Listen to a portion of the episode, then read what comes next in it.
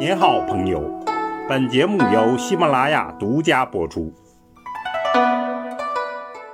听段子学书法，我们继续说碑帖段子。今天说的是草篆的经文契约。契约这完全是世俗化的内容，而草篆风格则更凸显了经文从神性向人性的变化。这种变化刚露端倪，散氏盘可算是第一个里程碑。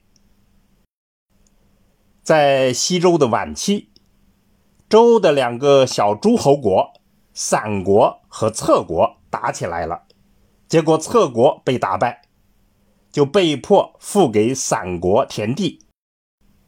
两国的代表人参加了交割田地的仪式。周王也派人来监督，那么这份契约就书铸在青铜盘上，作为传国之宝。关于散氏盘的发现传承故事，我们在书法段子里讲过，大家可以回听。我们这里就直接进入散氏盘铭文的阅读。这个文字非常古奥，很难翻译，我们就边翻译边介绍吧。用策见散邑，策国派了人来到散的城邑，乃祭散用田，这里就是给散国的封地。下来就介绍了割地的边界。主要是以大树、河流等为界限来划定这一份付给散氏的田地，然后又介绍了侧国来的人，其中有巫师、占卜者等，共十五个人，还有公正丈量设田散田的司仪，而散氏来的人总共有十个人。下来又说。为王九月，辰财乙卯，就是说，在周王的乙卯年，时间是九月。策碑先祖吕氏曰：“策人让先祖发誓说，我既付散氏田契。”我既然已经付给了散氏我的田地和器具，有爽，如果有变化有反悔，时于有散氏心贼，那就是有掠夺散氏田地的贼心，则原签罚签，那么就要受一千罚一千。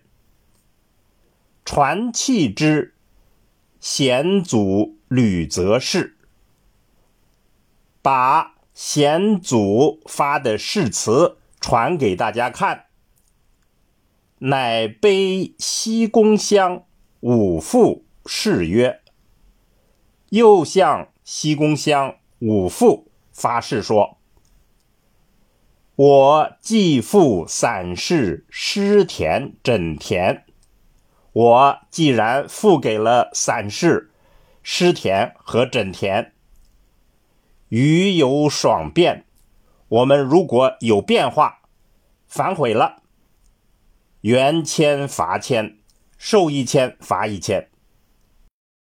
西宫乡五父则是，西宫乡五父也发了誓，绝受图。于是就接受了这块地的地图。策王于窦兴宫东庭，策人就宣布了王的旨意，刻此文于窦上，放在新宫廷的东庭。决左制使正中农。本契约就是由周。所派的左执使政官叫中农来监督执行的。好，这就是我们大致介绍和翻译了一下呃散氏盘的铭文内容。简单的来说，这就是一张地契。比起之前那些神圣英雄的经文，这个内容就充满了世俗化。与此相应，散氏盘的造型纹饰也都呈现出简约的风格。这是西周晚期典型的倾向。那么在书法中就出现了重大的变化。这就是大篆的草率的写法，称为草篆。草篆的倾向导致了散氏盘的金文书法就出现了与前面的金文书法截然不同的特色。其一，字体呈扁方，横向取势。当时大多数的金文都是长方纵向取势，这种横向取势。是书体变革的重要信息。其二，书法的表现富于变化。比起前面的经文，散氏盘的点画明显的变化较多，错落有致，转折处方笔、圆笔并用，结体上也是左高右低为特色，偶尔又变为左低右高。充满了天然的情趣。其三，风格在古拙沉稳中有放逸之气。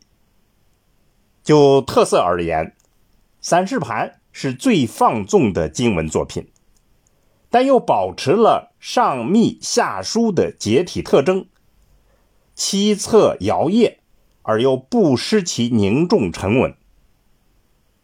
关于散氏盘的临习，我们只想强调一个字，就是拙。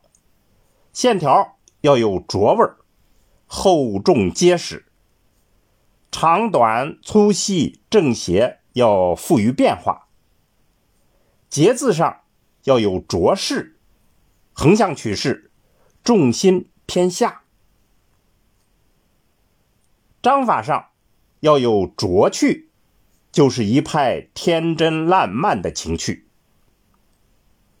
那么就是说，有古拙之风的草篆端倪，这就是我们所理解的散氏盘的特色。好，听段子学书法，我们下次再见。